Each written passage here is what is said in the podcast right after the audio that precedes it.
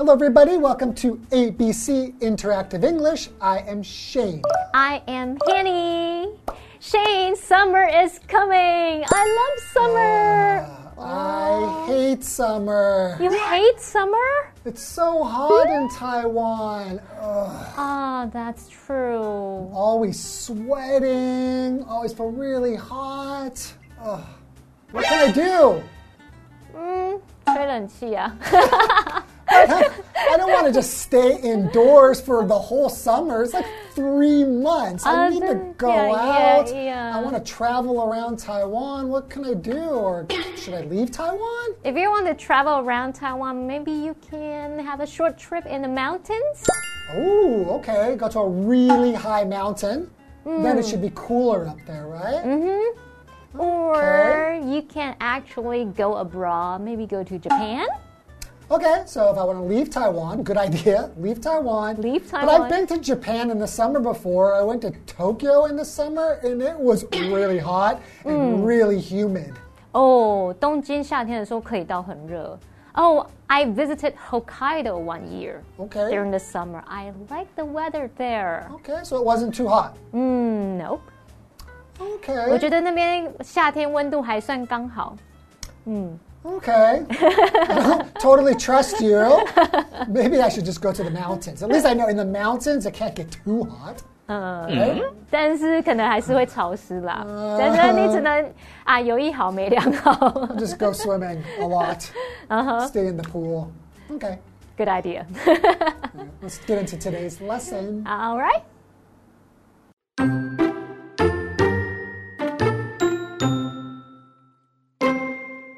Dear Annie, Once in a summer, I went to Japan with my family. It was my first time to go to Japan, so I was very excited about everything. There were many kinds of popular food, for example, matcha, but I don't like that. We went to Kakegawa Kachoen. There I could play with birds. There were all kinds of birds. My favorite bird is the African penguin, and I could feed it fish. I want to go back to 2019. That way, I could go to Japan one more time. Sincerely, Lindsay.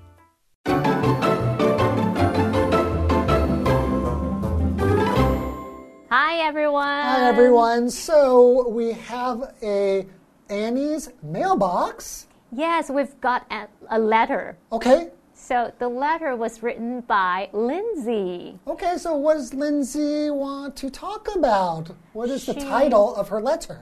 Once in a summer. That's the title of the letter. Okay, so, we'll be talking about summer, and I guess probably something she did during the mm. summer, right? Maybe she will talk about one summer in the past, right? Right. I don't think she could talk about a summer in the future. well, she could be planning something in the future. True. Okay. So let's read on to find out. Okay. Dear Annie, once in a summer, I went to Japan with my family. Oh, That good choice. nice. I love Japan. Me too. So she writes, It was my first time to go to Japan, so I was very excited with everything.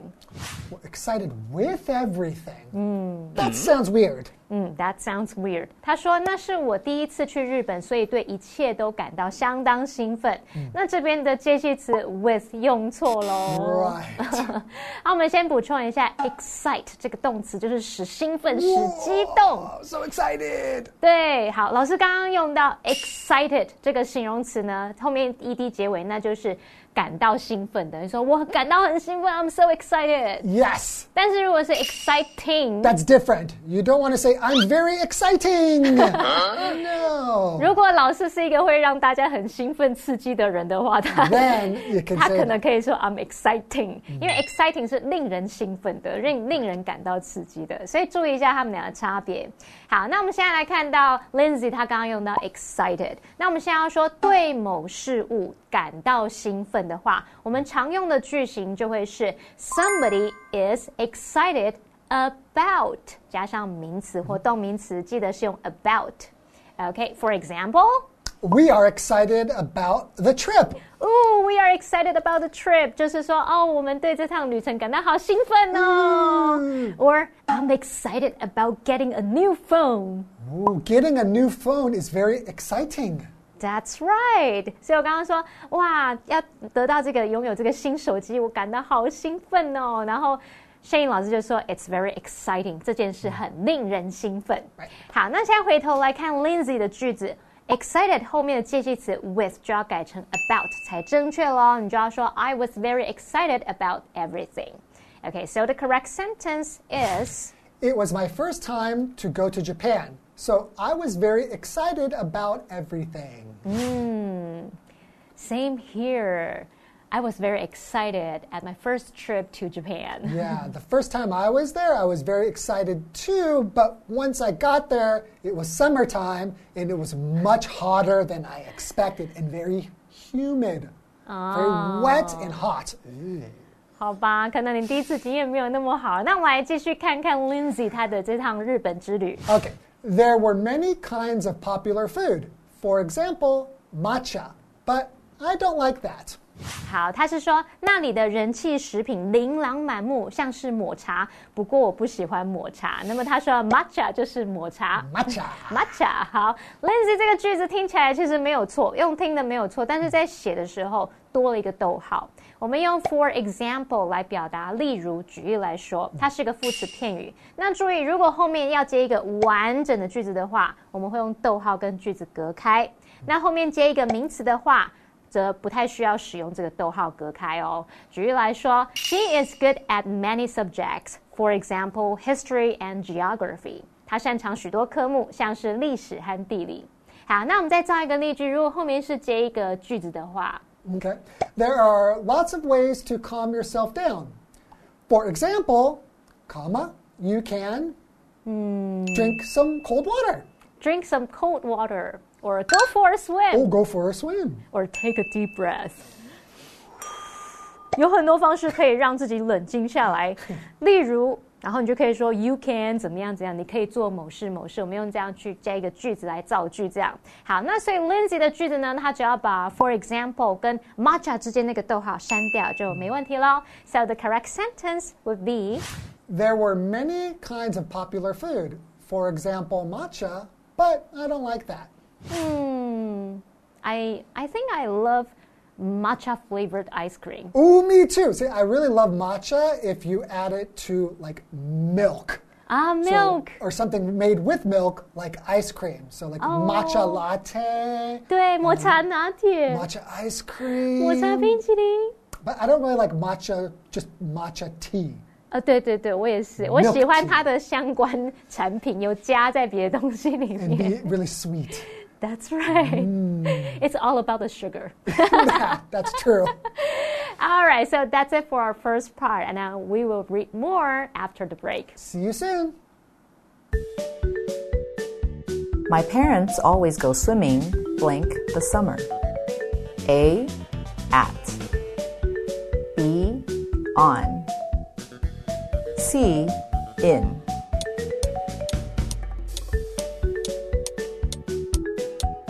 The correct answer is My parents always go swimming in the summer.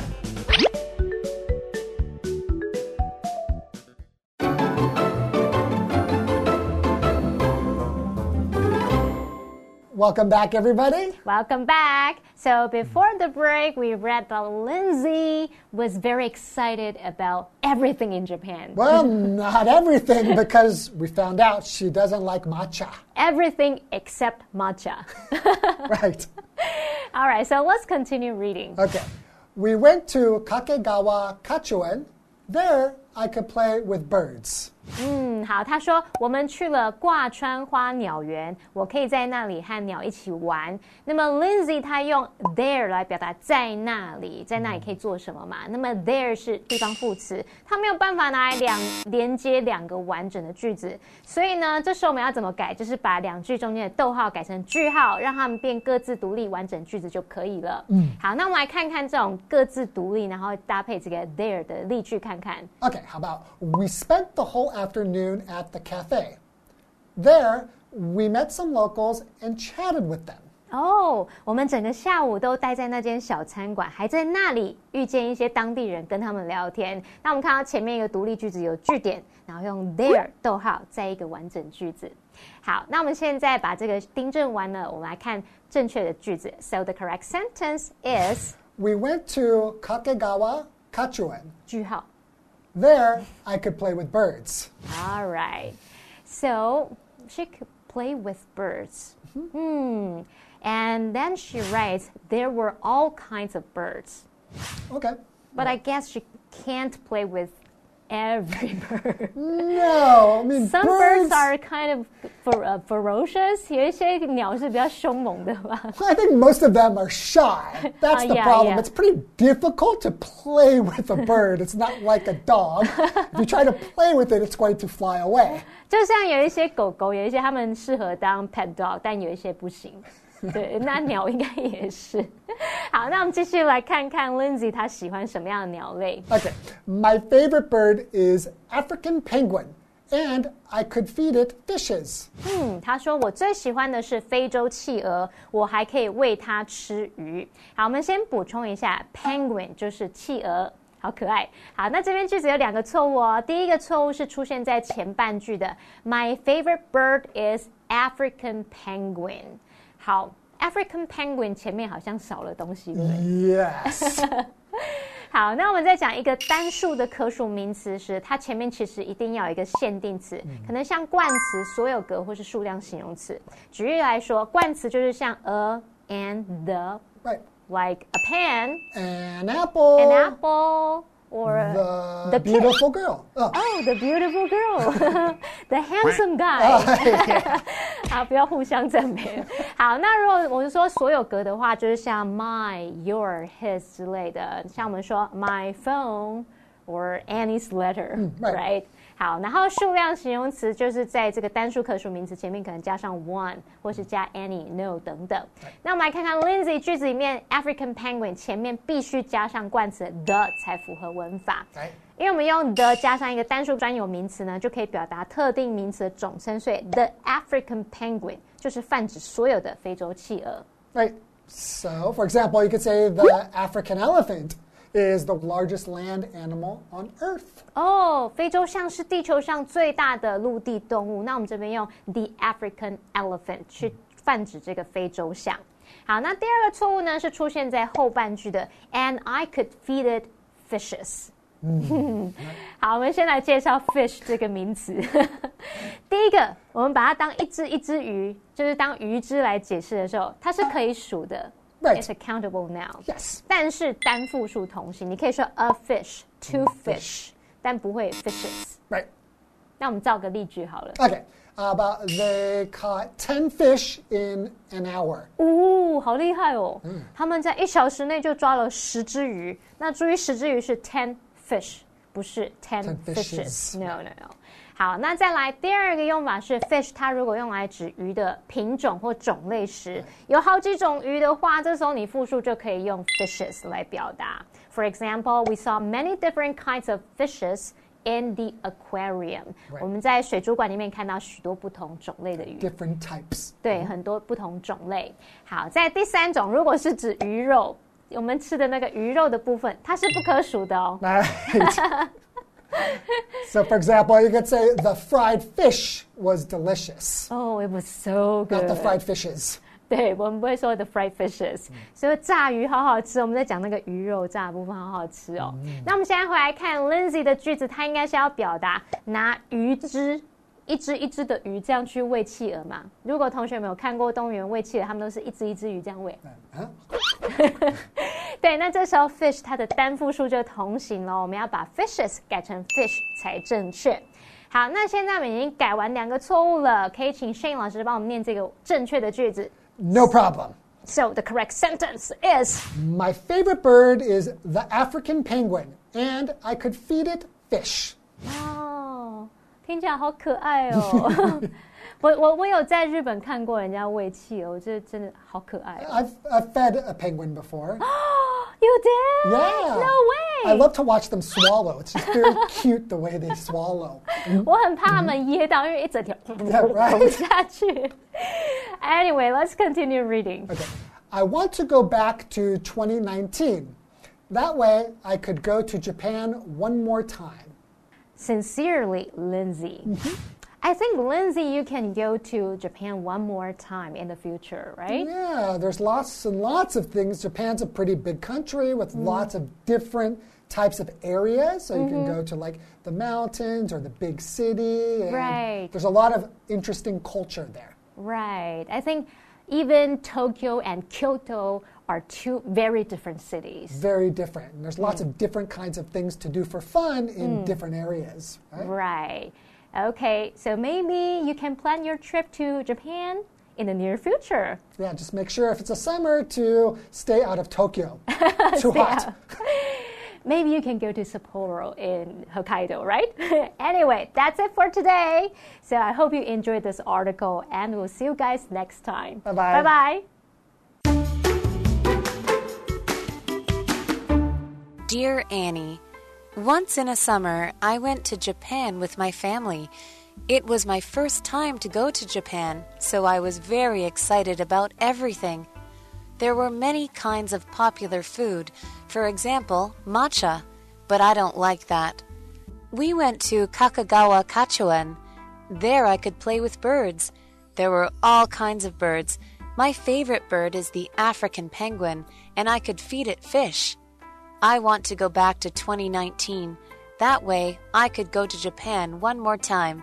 Sincerely, Lindsay.